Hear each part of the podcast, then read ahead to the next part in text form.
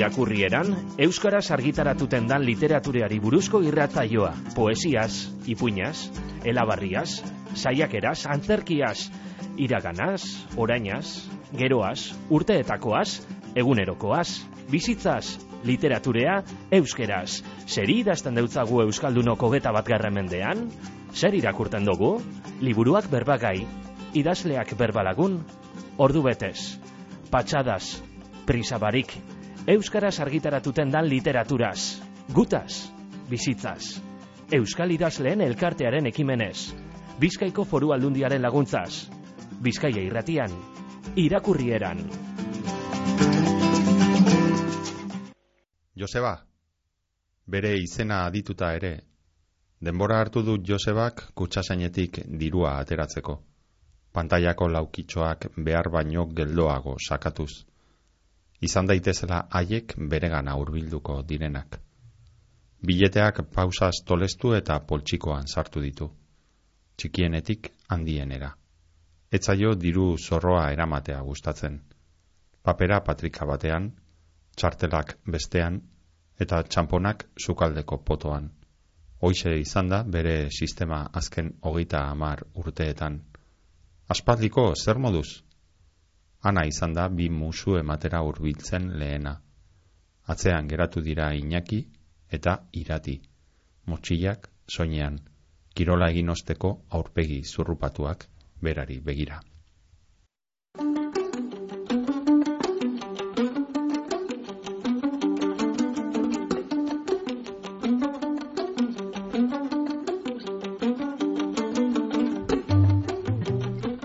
Aintzane Usandizaga Lopezen somorrotu liburua izango dugu berbagai, gaurko irakurrieran saioan. Aintzane Usandizaga Lopez idazlea lasarte horian jaio zen mila bederatzieun eta larogeita sortzian. Artearen historian lizentziazu zen Euskal Herriko Unibertsitatean eta kultura artistikoaren gizarte garapeneko gradu ondoa egin zuen ondoren Malagako Unibertsitatean hainbat eh, kultur proiektu eta zentrotan egin du lan eta hainbat liburu kaleratu ere kabitu ezina argitaratu eban 2019an literatur arloko bere lehen lana eta urte berean etxe pare saria eskuratu eban etxe honetan izeneko album ilustratuagaz Pamiela argitaletzeak 2019an kaleratu Ebana Azier Iturralde González de e, Alaiza Gaston ilustratzailearekin.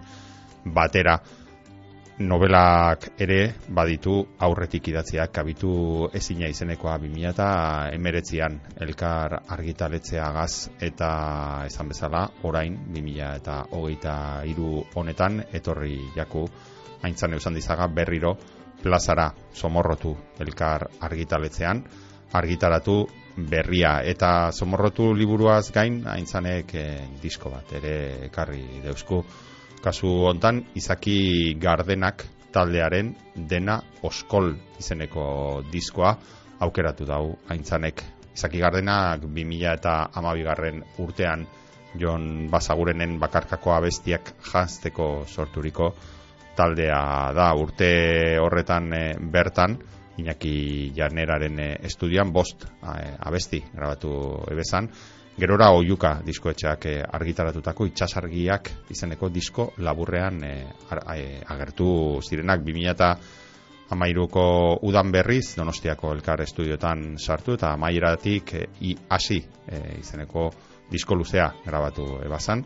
Eta 2000 eta amabostean berriz aurri gara diskoa e, elduzan hortxe lortu zuten e, nahiko ospe, mondo sonora aldizkariak estatuko amerikana folk disko onena izendatu baitzuen, disko ura eta kontzertuen e, bira luze baten ondoren e, 2000 eta amazortzian argitaratu eben orain berbagai daukagun eta entzungai izango dugun dena oskol izeneko disko hau.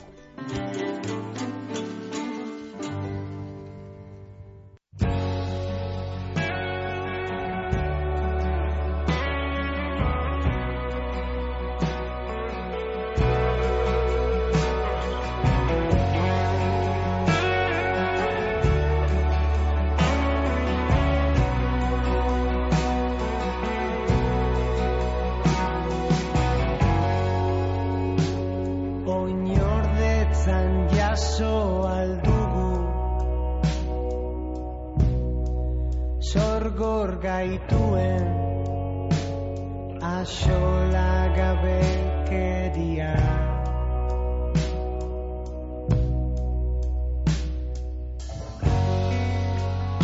aitzakia bila jarraitu eldu leku txikiei ere eusten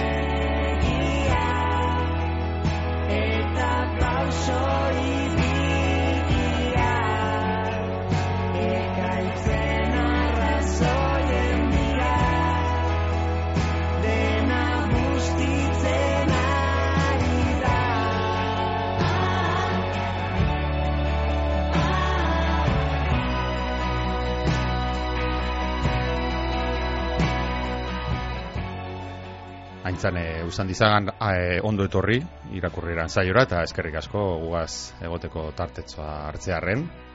Kaixo, eskerrik asko zuei gonbidapenatik. Etorri zara somorrotu liburuagaz, baina horrez gain, disko hau entzuten ari garen e, izaki gardenaken disko hau ere ekarri duguzu, ez dakit eh, zergatik eh, aukeratu duzun talde hau, eta zergatik disko hau, mm, ea, arrazoi zehatzen bat ba ote dagoen zure liburuarekin ikusten diozun alako loturarik, edo bestela ere gustatzen zaizun eh, taldea delako. Jo, ba, egia esan, e, kostatzen zait asko lotura egitea musikarekin, zen ez naiz bereziki e, musika entzunez idazten duen pertsona bat. Ez nahi dut Mm. liburua eta musikarekin. Baina hori, e, e, aipatu zeniatenean e, e, e, lotzen dezutela ez, e, Hmm. disko batekin, egonetan pentsatzen eta iruten zitezkian guztiak edo alaiegiak edo serioegiak liburuaren zat. eta akaso e, dena oskol ere, bueno, nahiko serioa da, ez, liburuak e, batzutan daukan, e, bueno, beste tonu horrekiko. Baina egia da, e, batez ere letrari begira, hainbat gai e, uste dut e, aipatzen direla liburuan ere, eta dena oskol bera, bera ez, e, bueno, egiten zitzaidan, e, oi hartzun bat egiten ziola ere zomorrotu izan buruari. I'm sorry.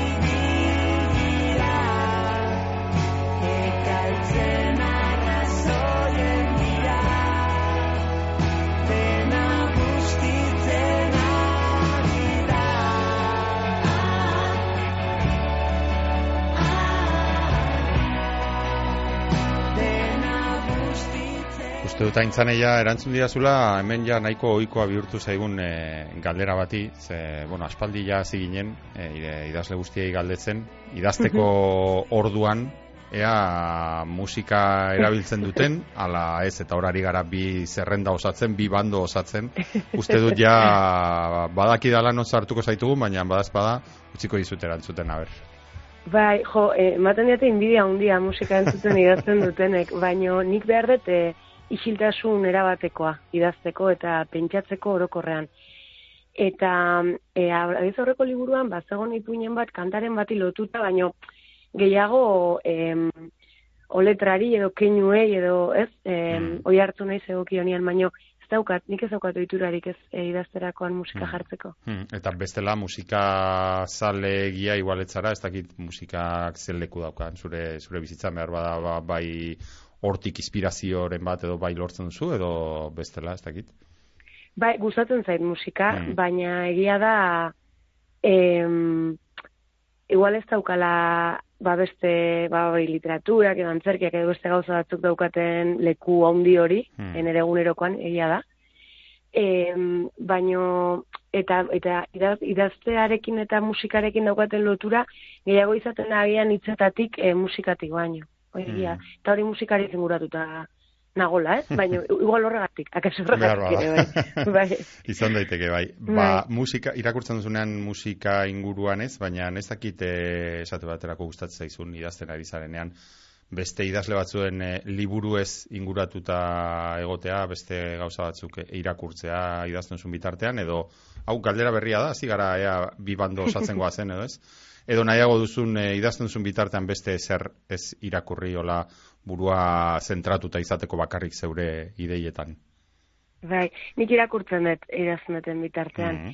Igual em, egia da idazten nahi zeranean batzutan irakurketa horiek e, bilaketa bat bezala dirala, ez? E, gai batzun edo tonu batzuen edo batzutan pasatzen zait nahi gabe ere e, idazten ari naizenak eragiten duela aukeratzen dituten Mhm. liburuetan. Baina bai, nik irakurtzen dut, akaso gutxiago, denbora gutxiago Mhm. izaten dezulako, ez? E, denbora hori idazteari eskaintzen diozulako. Baina bai, nik e, irakurtzen dut idazten dutenean. Mhm. Hortik eh, tiraka ere gustatzen zaigu pixka datola kuskusean ibiltzea eta eh, galdera eh, esan dezagun intimo bat egingo izut ez dakit orain eh, hori inguruan ze libururekin zabiltzan edo azken aldian eh, zein eh, irakurri duzu nola bueno, berezia iruditu zaizuna edo, edo orain mesanotzean daukazunen bat edo gure entzulekin konpartitzeko Ba, justo orentxe bukatu dut, e, irakurle talde batean irakurri behar dugun Winsburg Ohio liburua, Mhm. e, Jones Jauregik e, itzuli ditako euskerara, e, berez da e, Sherwood Andersonena, Mhm. eta banabil ere Oscar Wilden e, antzerki bat irakurtzen, e, fidel izatearen beharraz, Mhm. e, oiek dira orentxe irakurtzen nahi naizenak. Mhm. Eta azkena irakurri ditudanetatikan, e, bueno, udara aurretik irakurri nun, baino ba, e, ba, bastanteko eragina izan zunigan, e, Irene Pullada zen e, puskak e, Mhm. ipuin liburuak asko gustatu zitzaidan. Mhm. Beraz, eh, hainbat liburu aldi berean irakurtzen duen horietako bat bazara. Bai, bai, gainea modu patologiko xamarrian batzutan, bai. bueno, eh, liburuak bai orduan, musika pixkat eh, gutxiago, ez dakitola beste eh, idazteko orduan, ba ote duzun, beste, ja, galdera intimoekin behin hasita, hor ja ez dago, ez dago bukaerarik, eta orduan, ez dakit izaten duzun nola beste mania eh, konfesableren bat idazteko orduan, edo lako, ez dakit, eh, gauza romantikoren bat, edo gauza lako, dakit, eh, gauza bereziren bat, edo gauza konfesa esinen bat egiten duzuna idazteko orduan, edo leku bat, non beti idatzi behar duzun hor, edo nahiago duzu pixkat bohemioa izan da kafetegi batean eh, idatzi, edo... Uste dut bezala bate romantikoa, ze etxean idazten dut, isiltasuna behar izaten dut, normalean.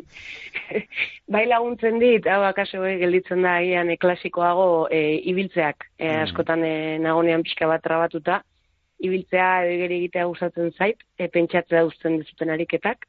Mhm. Em, baina ez daukatolako mania berezirik ustez. Eta Mm. zutan igual etzera konturatzen, ez? Mm. Eta badauzkazu, baino... Bai. Akaso gurekin bizi direnei galdetu beharko genieke. Hmm. Bai, Bai. igual beste atal bat irekiko dugu, noiz eta eskatuko dizuegola ondokoren bat ere gonbidatzeko eta kontatzeko zuen eh, zuen maniak idazteko idazteko orduan, interes, garri izango litzateke.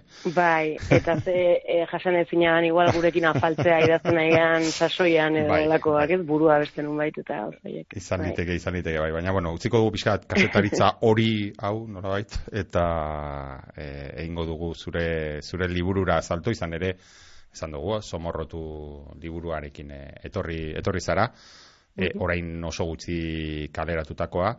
E, gustatzen zaigu beti ere bai hemen e, bueno, liburuko horrietara jauzi egin aurretik, liburua ireki aurretik, e, tartetxo bat hartzea azalean, e, azalari begiratzeko, izan ere hori da denok liburu bat e, hartzen dugunean ikusten dugun lehenengo, lehenengo gauza, eta hor, zurean e, ilustrazio eder, eder bat jarri duzu azalean, gustatzen zaigu pixka jakitea nola sortu zen e, ideia, nola izan den prozesua, ez batzuetan behar da argitaletxetik eh, proposatu egiten dute, beste batzutan adostu, beste batean idazleak, ez dakit zelan izan den bide hau eh, azal honetara iristeko.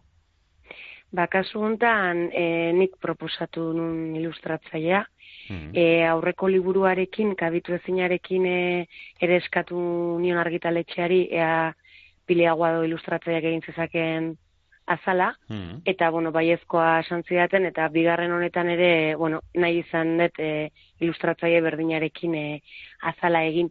Iruditzen zaitelako, bueno, bai lehenengo libura bai, bai beste honen tonuarekin nahiko bat zetorrela bere estiloa, ulertzen zuela pixka bat transmititu nahi nuena, eta bueno, asko gustatzen zaitelako pilik e, egiten duen lana.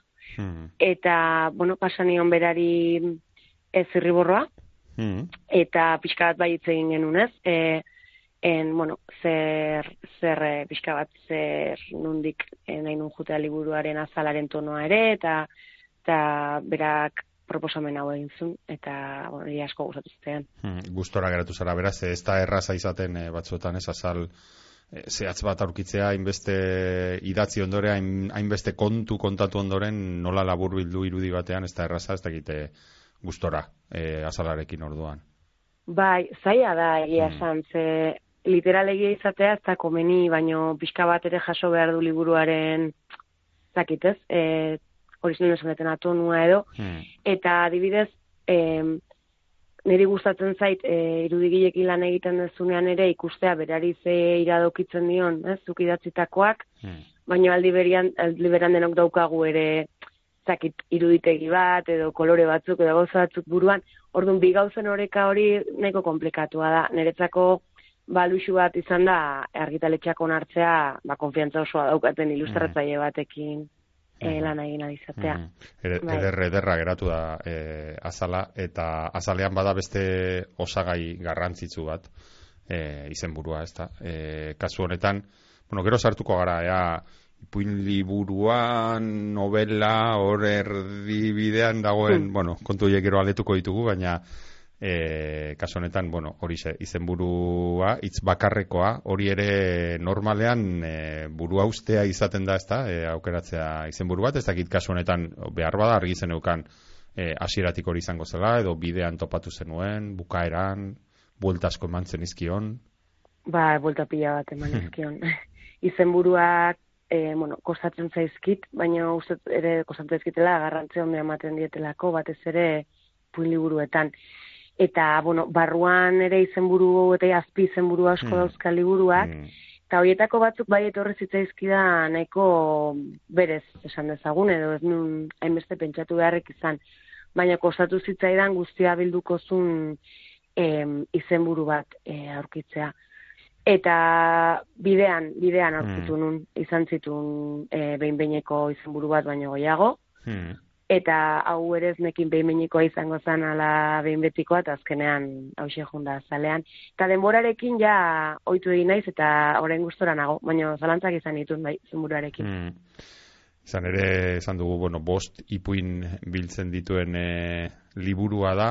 Ez dakite nola sortu zitzaizun e, bueno, liburu hau idazteko txinparta, ez dakite ipuinak ola modu, bueno, oso soltean ez dut uste idatziko zenituenik, baina badituela, badituztelako harreman asko, ez? Baina ez dakit ze ideia izan zen e, nolabait ipuin honen e, hasiera hasieran ze ideia egon zen zer kontatu nahi zenuen edo zertaz hitz egin nahi zenuen edo Hasieratik nekina zan e, elkar e, ikutzen zuten eta elkar eragiten zuten e, istorioak idatzen nahi nitula. Mhm. Eta nahi nula olako pertsonaien e, em, mosaiko esan izan dut, baina ez dakit hitz egokiena dan. E, pertsonai mosaiko bat sortu, ba, bere hortan zentzua daukatenak, baina beraiek konturatu ezarren ingurukoengan ere eragiten dutenak, ez? Banaukan e, hori egiteko gogoa. E, kateatzen ziren istorioak, baina bere hortan ere e, independenteak ziranak, e, formalki esan dezagun erronka edo hori izan. Baina horretaz gain, ba, bueno, ba neuzkan, bueno, intereseko gaiak edo pertsonaiak e, buruan bueltaka e, ukitakoak denbora luzez, eta, bueno, gauza guztoiek elkarrekin hasten juntziran, eta pixkanaka juntziran e, ipuinak eraikitzen.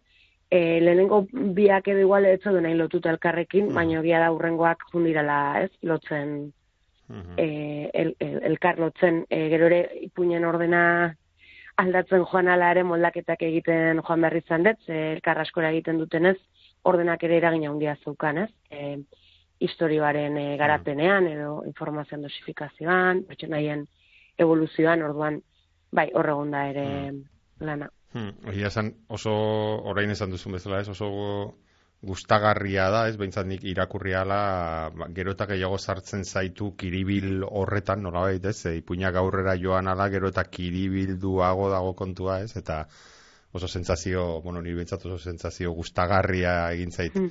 e, hori ez, nolabait, a, nahi ala nahi ez, e, arrapatzen zaitu edo erakartzen zaitu historiotara, azkenan, bueno, e, sartzen zaitu lako, lako sare, sare horren barruan e, harrapatuta bezala sentitzen zarelako, ez da, ipuinek e, aurrera, aurrera egin ala.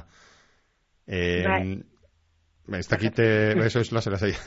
ez, alako galdera ez galdera hauek, eh, bueno, hor, hor geratzen dira.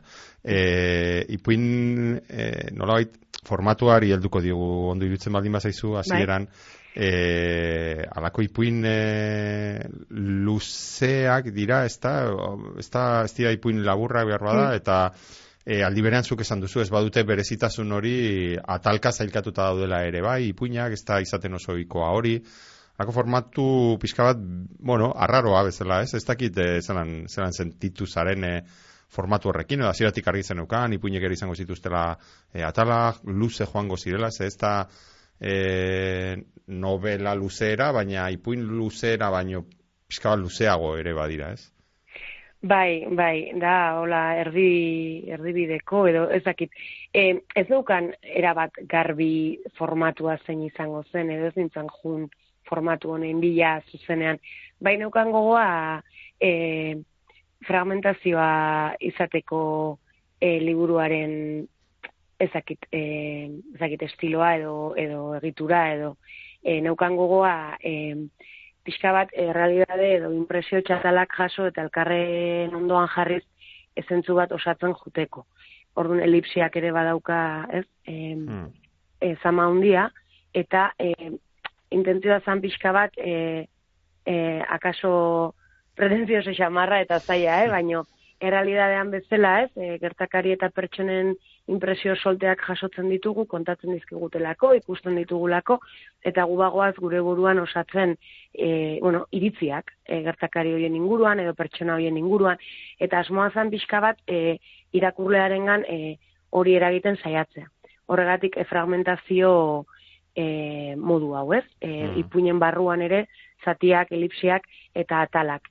Eta ez dakit oso ondo zergatik, baina bai eskatzen zidan e, fragmentazio horrek e, azpi atal horiek sortzea izenburuekin, izenburuak ere izanik ba, informazio horren parte, ez? Laguntzen ziguna pixka bat e, txatal horiek josten. Hmm. Gainera, hori ze, e, izenburu gintza lan, lan zaila izaten da, eta zeure buruari jarri diozun erronka, ez da izan txikia, ze ez da ja bakarrik e, liburuaren zako izenburua bilatu, ipuin bakoitzaren zako izenburua bilatu, gero, tal bakoitzaren zako ere bai izenburua bilatu, ez dakit, amaikatxo izenburu aurkitu behar izan dituzu, hori ere komplikatua izango zen. Bai, pixka bat masokismo ariketa bat izan da, ze asko kostatzen zaiten gauza bada, akaso nahi nun eh, trauma hori gainetik kendu, eta esan, venga, ba, izenburu pila bat. Ba, ez dakit oso ondo zergatik, baino egia da, barruko izenburuak gehienak nahiko em, errez sortu zaizkitela, eh? E, Hmm.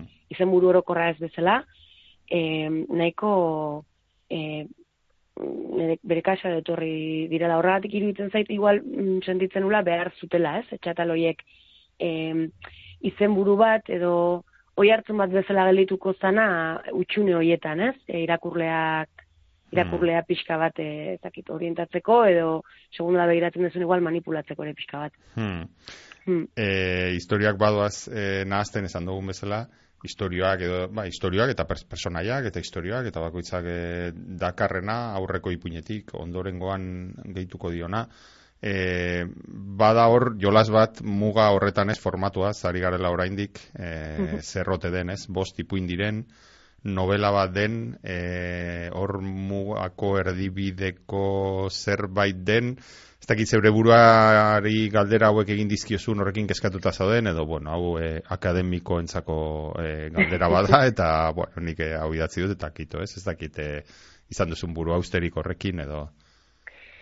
Neri ez izke eskatzen berez. Hmm. E, eta gainera iruditzen zait formatuaekin jolastea, ba, ba tramekin pertsonaiekin edo estiloarekin jolastea bezain ba interesgarria izan daitekela, ez?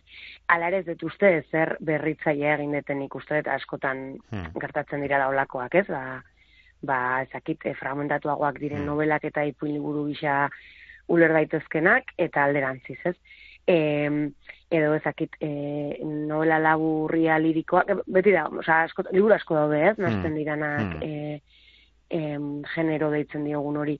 E, baina, bueno, batez ere ba liburu aurkezterako garaian, ba, bai norberak, bai editoreak egiten ditun galderak dira, ez? Ze, Hmm. no, aurkeztuko dugu novela bezala, ipuin liburu bezala, edo e, ipuin liburuekin askotan pasatzen dana, ez? Zertaz doa liburuan. Hmm. Ze ematen du liburua dela trama bakarrik, ez? Eta orduan ipuin liburu batean, batez ere pertsonaietan oinarritzen denean, zertaz doa, ez? E, Hmm. nola hitz egin e, trama hutsa ez da guzti horretaz, ez? Mm. E, liburu bat definitzen duen guzti horretaz. E, orduan, gehiago da, bueno, aurkezteari, e, publikoari helarazteari eta eta bueno, industriari begira, ez? Mm. E, nik uste elkapen hori, akaso akademikoentzako ere garrantzitsua da, hortan ez dut pentsatu, baino nik nik uste dut ipuin liburu, bueno, niretzako ipuin liburu e, espiritua daka edo edo atal bakoitza ipuin liburuen mm, arauekin edo e, jolasten du, ez? E, baino egia da, badaukala nobelaren gauza bat, eta kaso, dakit, hor trampa egin nahi bat egun, eta bi gauzen e, komunitezkidan gauzak hartu nahi bat, e, badaukala, bueno, ba, dosifikatze bat e, informazioa, eta zuk esan bezala, ba, ba, bueno, harrapatze bat, ez, Mm. pertsonaien garapen horretan, eta Orduan, bueno, niretzako nik ipuin liburua dela esan izan dut, Hmm. baina beste norbaitek beste zerbait ikusten badu, ba ez daukat ere olako atxikimendurik horri. Hmm. Hor askotean, bueno, zuk esan duzu, bai, nik akademikoak aipatu ditut, baina bai, me- merkatua gure txikia Mm. bada ere, baina bueno, hor hortxe dago ez merkatu txiki horretan ere, ba, halako etiketak eta ibiltzen dira, ezta, zer e, nola dituko diogu honi eta eta bai, ba, jende batzuentzat, ba, nolabait, importantea da eta azkenean, ba, ez dakit gero idazleari halako e, buru austeri sortzen dion, azkenean zeu ere, bueno, ba, beste e, beste mota bateko, zen, bueno, ipuin gintzan ez da, e, ibi zara, baina algun ilustratuak egiten ere bai, eta, bueno, ez dakite e, zelan e, burura etortzen zaizunean, ez dakite pentsatzen duzun e, argi ideia bat etortzen baldin bazaizu, ez dakite pentsatzen duzun, bueno, ba, e, generoan pentsatzen duzun, edo formatoa pentsatzen duzu ondo jakin barik nolabait, edo ze izen jarriko diogun honi, edo ez dakite nola, nola lan egiten duzun al- alde horretatik. Ba, pixka bat, e, danez, batzutan igual badakizu e, album bat izan dudala, Hmm. e, ba, kasu, esterterran kasuan bezala, ba, bilduma baten barruan jungo zan eskaera bat izan zelako, ez? Mhm. Arrun, jabanekin album bat e, egiten ari nintzela, orduan zuzenean albunaren kodeetan pentsatzen hasten Mhm. zera, ez? Bai, batzuetan pasatzen da hori. E, beste batzuetan, e, ideia bat daukat, hasten naiz idazten, eta eta eta aurrera jarraitu arte, oso ondo zer izango den, zomorroturekin erasiaren ez, dokan oso argi zer Mhm. izango zan. Eta labean edo, edo bueno, labean, edo sukaldean, edo oinarro oinarrian bueltaka dauzkadan e, ideiekin ere pasatzen, zait. Hmm. Igual, e, uste duzu, amagian e, antzerki bat izan daiteke, ez? Eta Mm. hasten zera idazten, eta ez, edo alderantziz. Bai, nik ez daukat beti argi hasieratik ze idazten ari naizen, Hmm. e, batzutan bai, baina ez beti. Horrek e, bertigoa ematen dizu. Bai, baino gustatzen zaigu, ez horregatik, ausartzen gea olako gauzak egiten saiatzen. E, bai, ni gutxitan e, badakit idazteko modu asko daudela, eh? eta nik ere noizait egin beta hasieratik gutxi gora bera jakin da nora noan. Baina honei gehiago gustatzen zait idaztea oso ondo jakin gabe nora noan, eta Mm. bidean, e, bueno, deskubritzen jute horretan. Behar bada gertatu zaizu zuri ere bai ez dakit ez, idazle batzuk e, kontatzen dute, pixka bat e, gauza zoroa ematen du, baina batzuetan e, batez ere oso ziur ez dakizunean nora zoa zen e, idatzi ahala, nola ba, personaiek beraiek ere e, badutenean ja izaera nahiko definitu bat edo izaten hasten direnean, ba, haiek gidatzen dutela ere batzuetan, personaiek beraiek gidatzen dutela nolabait narrazioaren e, ibilera edo nolabait ez, e, norabidea eta ez dakit alakorik e, gertatu zaizun, behar bazu buruan gutxi gora era ideia bat eta bueno, hemendik joango da, baina gero idatzi ala personaiek hartzen dute alako haien e, ahotsa, haien e, buruaren jabe egiten dira eta hartzen dute bide bat. Ba, entzuten duzunean ematen du, ez? Denok errepikatzen dugu nolako, eh, ez, ez dakit, eh, bueno, ola, ola magia puntu Bai. bat, idaztari magia puntu bat emateko e, kontu bat. Baino, bai, badauka egitik, eh? E, batzutan igual, eh, azten zera idazten eta eta duzu gauza bat pasatzea oso ondo galituko litzatekelako liburuan, ez? Eta ikusten duzu pertsona izu zeharka begira esaten nik ez nuko hori egin. Eta, eta ezin duzu jarri, eta badakizu ez dola pertsonaiarekin, ez? Eta olako gauzak pasatzen dira. Edo pasatzen dira e, nahi izatea zuk pertsonai batek egitea e, bi gauza eta konturatzea ez ez bi pertsonai dirala, ez? Oneri Mm. mm. pasa zait eta beste pertsonai bat sortzen da hortik, ez? E, e, eta horrezten dira komplikatzen, ez? E, e, narrazioak eta pertsonai gehiago sortzen eta bai, bai, e, modu ezberdinetan, baino sentsazio hori nik ere eukidet, bai. Hmm. Ez dakit izan duzun e, beldurrik somorrotu hau e, idaztean nolait, ba, hori ze, historioak, e, bueno, historia baino gehiago ez personaiak e, nola doa zen e, batetik bestera, ipuin batetik bestera salto egiten, behar bada, ala e, pixka bat zailtsua izatea e, irakurlearen edo momenturen batean galduta e, sentitzeko arrisku hori, edo ez dakite horri nola aurre egin diozun. Bai, bai, zalantza asko neuzkan ulertzen zan ondo pertsonai, ez? Hmm. Azken finean nola pertsonai berdinak ikusten ditugun askotan ikuspegi oso ezberdinetatik, ez? E, pertsonai ezberdinen aurpegi edo, zakit, e, Mm.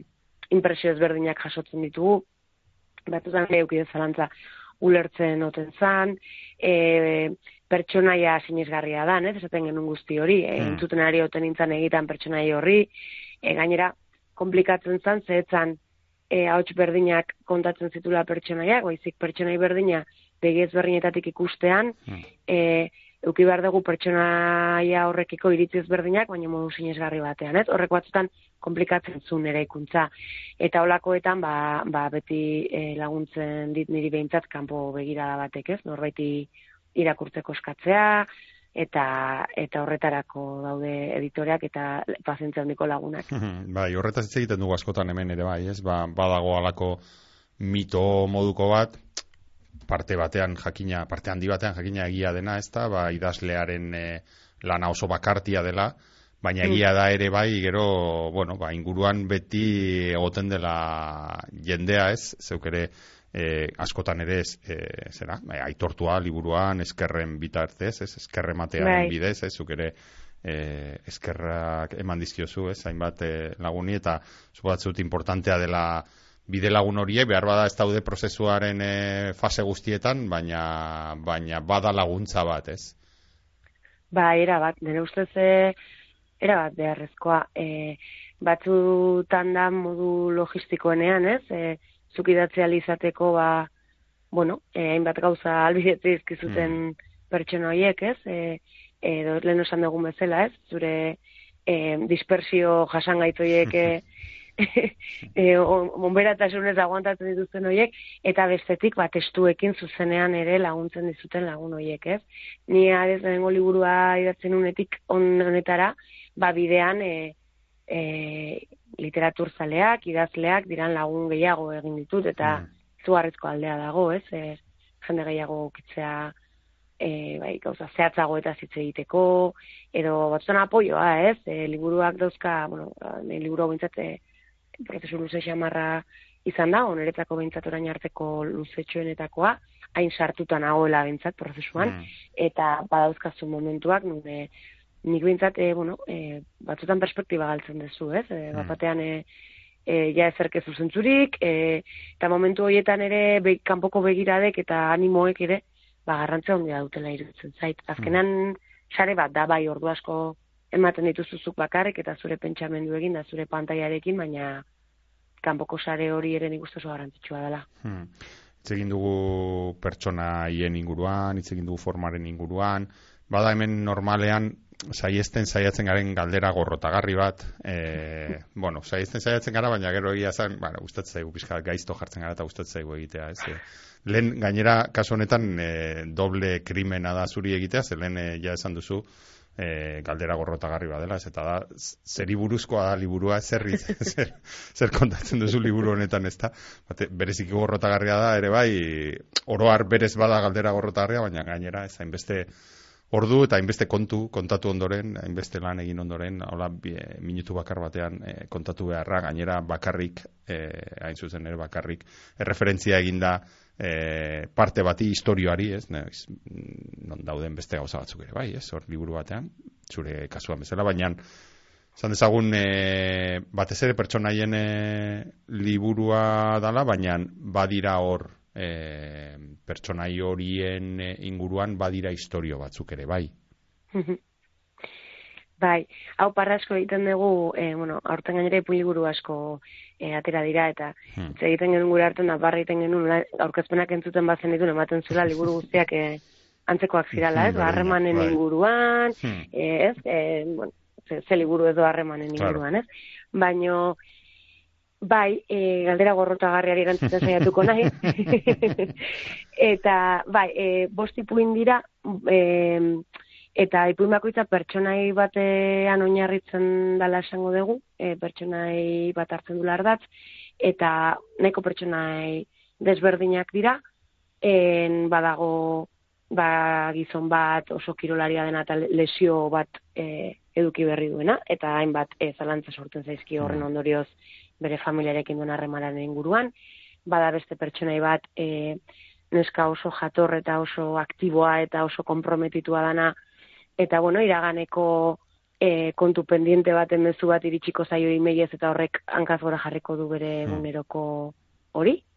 E, gero bada beste historio bat, proiektua izena duna, bertan e, musikari bat dago, nahi duna, e, bueno, e, sorkuntza lan berri bat martxan jarri, en, oso sakona eta berezia izango dena, baina aldi berean e, oso, bueno, e, erakargarria ere bai, eta hortan ari dela ezagutuko du, bueno, e, kategatuko duen e, e, beste pertsonai bat, kalizena Mm. duena, eta gero azkeneko bi historioak dira, bat da, kultur e, bulego batean lan egiten duen langile bat, bere lankide baten krisiak e, berari ere berplanteatuko dizkionak bere bizi autuak, Hmm. eta azkenekoa da e, kotxeko karneta atera nahian dabien mai, e, bere e, autoeskolako irakaslearekin esperoko ez duen harreman xelebre bat e, martxan jarriko duena, eta honi ere pixka bat a, bere bizi moduaren inguruko zalantzak sortuko zaizkio.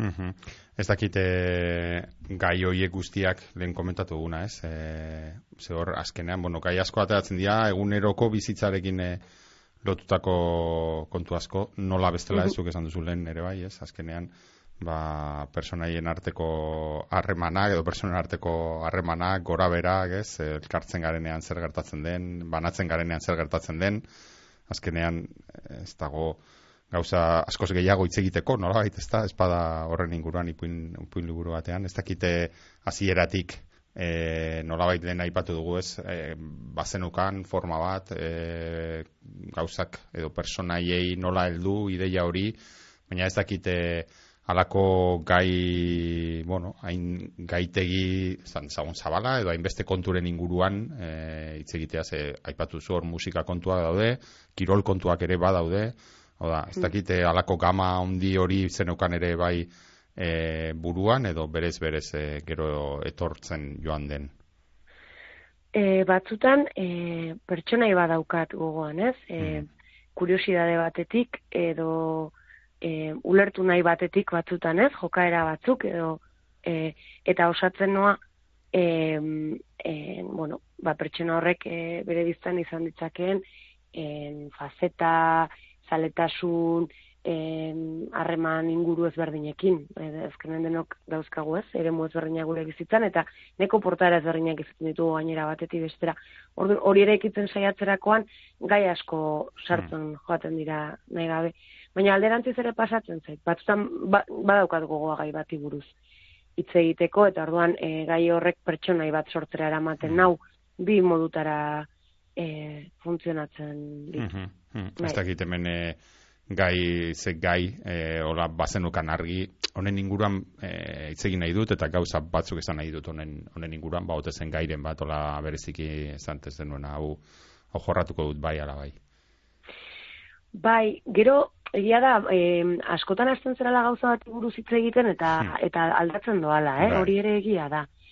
Ze ba ezakit batzutan hasten zera ezakit ze adibide jarri, baino ba lehenengo ipuinean adibidez, ez? Eh, en da gizon heldu bat, eh, bueno, esan dezagun beragandik espero dan eh, guztia egindula, Hmm. eta e, agian gogoa zan e, kontatzeko ez, zer, zergatik, e, bueno, batez ere adin jakin bateko gizonezko batzuik kostatzen zaia inbeste, e, e, bueno, harremanen aspektu intimo batzuk, ez? Batez ere, ba, behin semalabanera bekin, eta bar, imaginatu, hortan erakatzeko gogoarekin hasten zerala, ez? Baina horrek eramaten zaitu, e, pertsonai horren identidadea zerren gainean eraikita dagoen e, mm, bilatzera, ez? Hmm. eta horrek eramaten zaitu beste gai batzuk ateratzera nahi gabe ere bai, ez? E, ze, ze, zerren gaina eraiki du identitatea pertsonai honek, zergatik beste pertsonai batzuk urduri jartzen dute, ze ispilu egiten diote pertsonai horiek, eta hor badoaz gai gehiago ateratzen. Mhm. Bai, korapilo bada azkenean. Hmm. Korapilloaz asko hitz egin dugu, e, bada ez bada irakurle izango digu. Ni ai, aitortuko dizut oso idazle, oso irakurle despistatua naizela. Hmm. Eta normalean alako novela handiak irakurtzen dituanean eta joan behar dudala izenak apuntatzen, bakoitza zein zen eta beti Mhm. hazten ditut eta nahazten ditut eta baina egia zen, bueno, e, zurean ez zait e, alakori gertatu eta eta horixe, lehen ezan dugu, badira hola gurutze, gurutzak eta batzuk eta baina baina ez da, ez da gertatzen, bueno, niri behitza ez gertatu eta eta na, oso despistatua naiz. Oso ondo jarraitze, jarraitzen den zera da, ez? Eta azkenean e, badakizu nor den nor eta norekin dagoen eh, harremanetan, norekin ez. Eta eta alakoak, beraz, e, entzuleak e, izutu ez daitezen, ba, ez bada hori.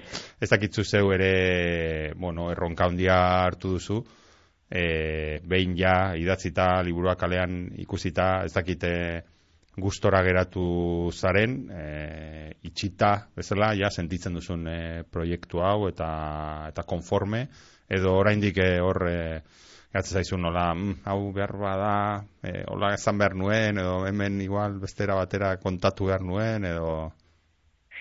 Jo, bo, lehenengo posten naiz, eh? Ez da zera galdu, zeba izan ere beldurra onditako Bai. bat, horregoten nintzen ere mapekin, eta gero lehuntzelan hori, ez? E, identifikatzeko pertsonaiak, eta bar. E, eta bon, irakurle batzuekin hitz egiten, e, batzuk hori aipatu diate, asko postu naunan, ere kezka handi bazana. Mm.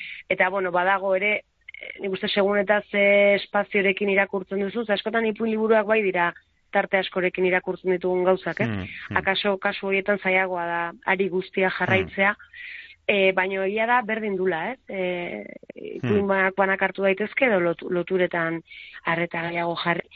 E, baino konforme geratzearen arekin, Hmm. ba egia esan, e, oraineko konforme gelditu naiz.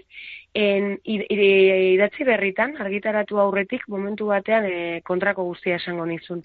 E, dintzara batere konforme gelditu, eta bolada batez gainera ez nun, ez nun e, aserretu egin nintzen pixka bat liburuarekin, segurazki saturazio baten ondorio. Bai, baina orain tarte bat pasa da, eta kasu honetan uste egin ziola, bueno, argitaratu arte pasa zen denborari, Mm. ze orain nahiko konforme gelditu naiz. Beti gelditzen zaizu zalantza, ze nik ere zalantza izan nun, beste pertsonai batzui hautsa emateko asmoa izan nun, azken erabaki nun ez ez, eta beti gelditzen zaizu zalantza hori ez, ze sare hau hazi, hazi ziteke nahi beste ez, e, pertsonai gehiago daude, eta baino nahiko konforme gelditu naizela esango Mm. dut. Ingurukoek esan dizute, e, irakurri dutenek, irakurleek, e, esan dizute, e, bueno, batzuk hor, aipatu duzu ez, e, horixe, ondo jarraitu diotela hildoari, baina ez dakite besterik, jaso duzun feedbackarekin edo nola baite ere posik zauden, konforme, edo, bueno, hemen beti, beti normalen galdera ere egiten dugunean, ez, konsiente gara behar bada, ba, e, inguruko jendeak beti e, bueno, ba, esango izkizula tal, eta zaila, iz- zaila izaten dela igual kritika negatiboak e, jasotzea, behar bada norbaiti ez zitzaion gustatuko, eta horrekin ere, ba, en fin, e, normala izan daiteke hori ere bai, ez? baina ez dakite ingurukoen gandik jaso duzun e, feedbackarekin edo zelan, zelan zauden horrekin gustora zauden. Ondo, bai, normalen esan dezun bezala, zerbait esaten dizuna, ez, e, hurbiltzen da gauza positiboak izatera, ez, hortan oso zuzenak izaten gara normalean. Eta, bai, e, feedbacka bereziki gustatu zaitena, edo, jo, poza handia eman didana izan da, ba, hurbildu zaiten jendea, ba, ba, pertsonai batekin edo bestearekin identifikatua sentitu dana, eta oso, e, bueno, pertsona adinez eta izaeraz ezberdinak, ez, orduan, jori bueno, poza handia izan da niretzako. Eta ere pasa zait, e, mm, bueno, pertsonaren bati, pertsonaien bat, e, edo pertsonaien bat e, e, azaltzeko modua, bueno, bortitza egitea edo zatxegina egitea, eta bueno, horrek ere badauka, ez, zerbait pizten badu, kontrakoa Mm. bada ere, hor badago zerbait bizirik, eta Hmm. Hmm. Hmm. E, ez dakite aurrera begira, baituzun e, beste, beste proiektuak buruan edo... oraintxe en, urrian atera detu mentzako liburu Mm. bat, Hmm. e, zuzu sinetxiko izena Mhm. duna, eta lehenengo aldia dela umentzako Aha. albuna izan gabe, liburu, bueno, letra gehiagoko liburu Aha. bat e, egitera ausartu naizena. Mhm. Eta hori da, hola, bukatua daukaten azken e, proiektua. Eta gero, bueno, ideiak bai, eta Mhm. hor banabil pixka bat, baina oraindik ez daukate zer, e, ez dakit, hain indartsua hortaz hitz egiteko. e, ez dakite aitortuko diguzun, zenbat e, karpeta dituzun hor e, ordenagailuan e, irekita, hola, e, zerbait, e, behar bada oraindik ez dakizuna zer, e, izan daitezkenak. E, aitortuko nuke jakingo banu. asko, bai, bai, bai, asko. Eta kuadernoak eta karpeta virtualak eta bai, bai. Eta, eta notak telefonoan eta gaina nahiko kaotikoa naiz, e, Hmm. zerbaitekin buru belarri jarri arte notak hartzeko moduan. Hmm. Ez dakit ere bai, bueno, esan duzu hori, ibili zara, e, zera, umeentzat edo aurrentzat idazten e, ere bai, helduentzat, ez dakite, baute sentitzen zaren erosago batean bestean edo edo berdintxu edo ze alde nabaritzen nabaritzen dituzun batetik bestera. Jo, ni bietan oso gustora. Oso, osea, ezberdina da igual da ezberdina gehiago liburua eh, eh, partekatzean, ez? Eh, Mm. Eh, oso ezberdin ematen du ez, heldu literatura beti dela gauza izugarri serio bat, Mm. eta eh, argumentatu behar da guztia pila bat, eta diskursoak ere ikitzen ditugu liburu atera eta gero, eta bar.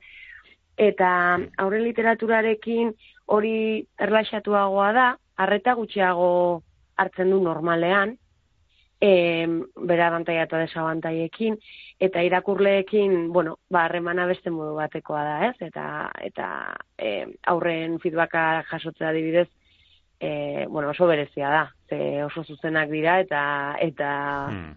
eta beste modu batera bizi dute. Eta idazterako garaian, ba, nik uste dala formatu aukeratzeko bezala, ez? Segun eta ze kontatu nahi dezun, egia da umentzako idazten dezunean, ba, hizkuntza edo gaien komplexotasun edo geruzak eta kontuan auki behar didala, baino, zakit, bietan nago eroso, eta biek, akaso umentzako e, irudimenari askeago uzten diot. Akaso umentzako idazterakoan fantasia libreago uzten dut. Mm. Eta igual e, urrengo helduentzako zerbait idazten badet, ba, hausartu beharko nintzateke, horri leku gehiago uzten ere bai, Mm. zakit. Bai, eska, eskaera hori egin behar nizun orain, ze azkenan, bai, badirudi, ez, badirudi behar bada, hori ze, esan duzu bezala, igual, umentzako, ba, libreago sentitze, senti gaitezke, nolabait, ez, fantasiarekin, eta esan duzu, eta batzutan ematen dut, e, lurralde debekatua dela helduentzat e, idazterakoan, ez da, fantasiarena, eta... Eta Ba, eta niri heldu bezala, oza, heldu bezala, irakurri bezala, eta heldu bezala, izugarri gustatzen zait eh, fantasia, ez, edo Hmm. asko ere fantasia eta eta realitatearen mugarekin jolasten duten eh, kontakizunak eta bar, baina egia da ez dakit joera bat dan, edo legabe egiten dugun, edo, edo inguruak eragiten digun, e, gero ez gehiago idazten dugula, ia tesi bat defendatzen, ez, Hmm. eh, Igual da gero ere liburua baina atera eta datorrena atera egiten digula, ez dakit, edo, edo ez, eh? Baina Mm. bai, nik uste ere, nik ere eskertuko nuke nere buruari, baina beste idazlei ere fantasia erileku gehiago ustea Mm. heldu literaturan, bai. Bueno, lana jarri dizugu orduan, ja, urrengo proiekturako hortik, eh, hortik jo behar duzu. Bada, eta geure buruari ere jarriko diogu, ze bada terreno bat oso interesgarria, e, gaztentzako literatura, edo esaten den hori, oso ondo Mm. ez dakizuna, ez eh, exactamente zer den, eta esango nuke hor, izan ditugu hemen, eh, liburu batzuk, baina gutxiegi, gure buruari jarriko digu erronka hori, igual gaztentzako eh, literaturan eh, idazten idazlak ere, e, gehiago ekartzea, ez? Azkenean bada terreno bat, e, igual non hain zuzen ere hori gertatzen denez, fantasiari oraindik ikusten zaion gehiago eta lan interesgarriak egiten dira edo zein helduk e, gozatzeko gozatzeko moduko lanak, naiz eta gaztentzako edo gazten zaila edo gaztentzako literatura bezala e, argitaratu, ezta? Bai, ez dakit ere, nire ez naiz justo gazten literatura deitzen diogun terreno hortan ez, ez naiz oso jantzia, baino Mm. ez dakit ere fantasiari hain asko uzten diogu, no? Horre horre iruditzen zait oso serio jartzen gerala Bai. gaiekin, eta, bueno, fantasia oso serio egin daiteke, eh? Bai, claro. nahi izan ezkero, eta drama gumorerekin, ez badakigu baino.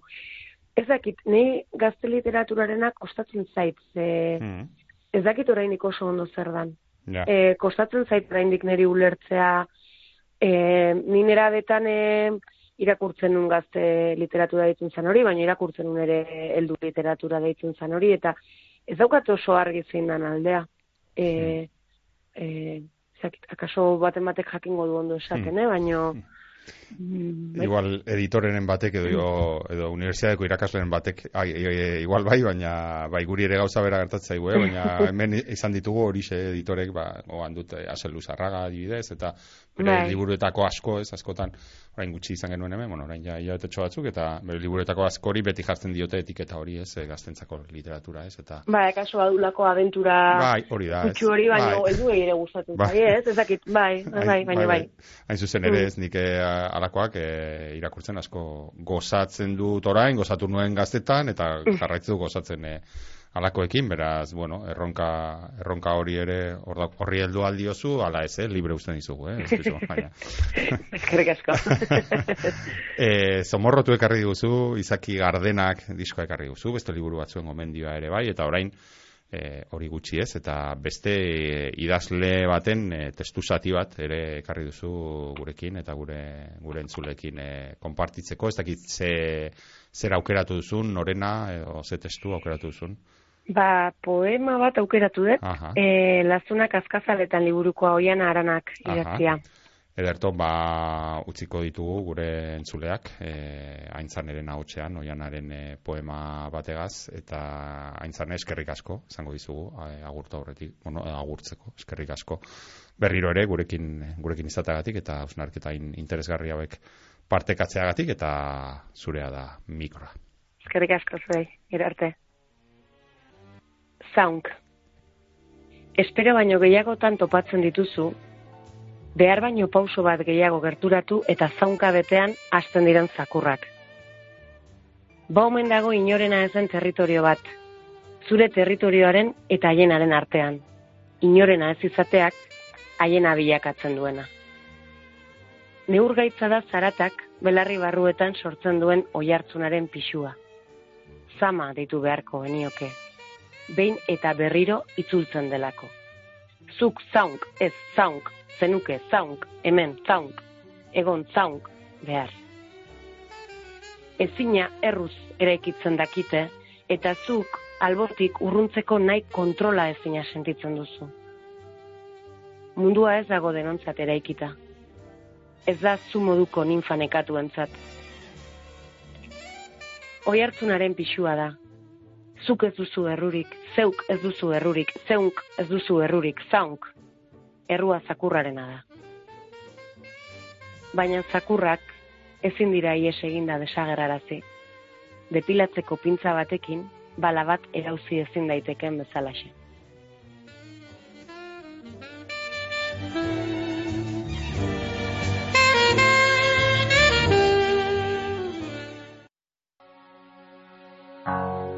Esadazu zer den larriagoa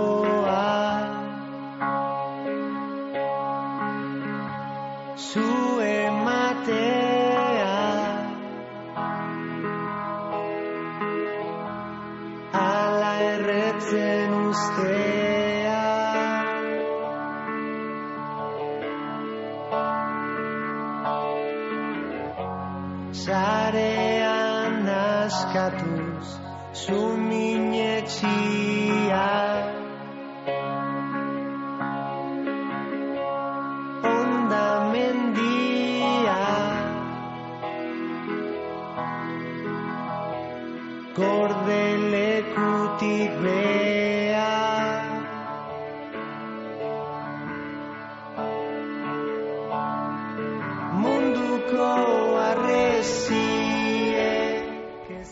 arreziek Aintzane Usandizagaren somorrotu liburua itzi, gure somorro mozorroak erantzi eta onaino gure gaurko lanak gaur eh, hemen izan gara zuekin. Hasieraztui teknikan eta ni neu Mikel Aion mikroaren aurrean hementxe irakurrieran irratsa joan Bizkaia irratiak Euskal Idazle elkarteagaz batera aurrera eramaten dauen saioa Bizkaiko Foru Aldundiaren laguntzagaz beti ere datorren astean, hemen izango gara berriro beste mozorro batekin bitartean, asko asko irakurri eta ondo ondo ibili.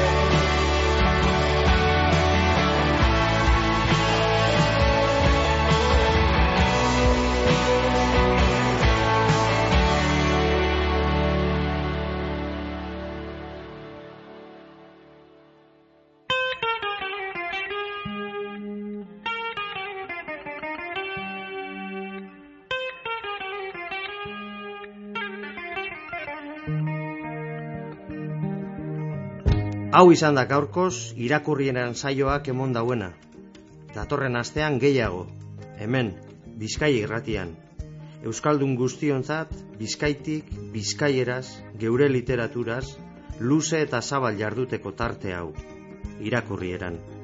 Ta ez aztu, idazlearen lana bogan egitearen parekoa da, gogor askotan. Idazleak idatzitakoa irakurtea ostera, etxean lagun arte honean giro epelean egotearen bestekoa da. Atsegin utza. Ba, gure saio hau aditzea zer izan gura geunken eta zuekaz batera ordu betez egan egin alizatea. Eta hegaldiaren itzuleran barriro irakurtzen hasteko jakina. Irakurrieran dagota benetakoa atsegina. Datorren asterarte, Ondo izan eta gogoko baduzue, segi gure sintonian.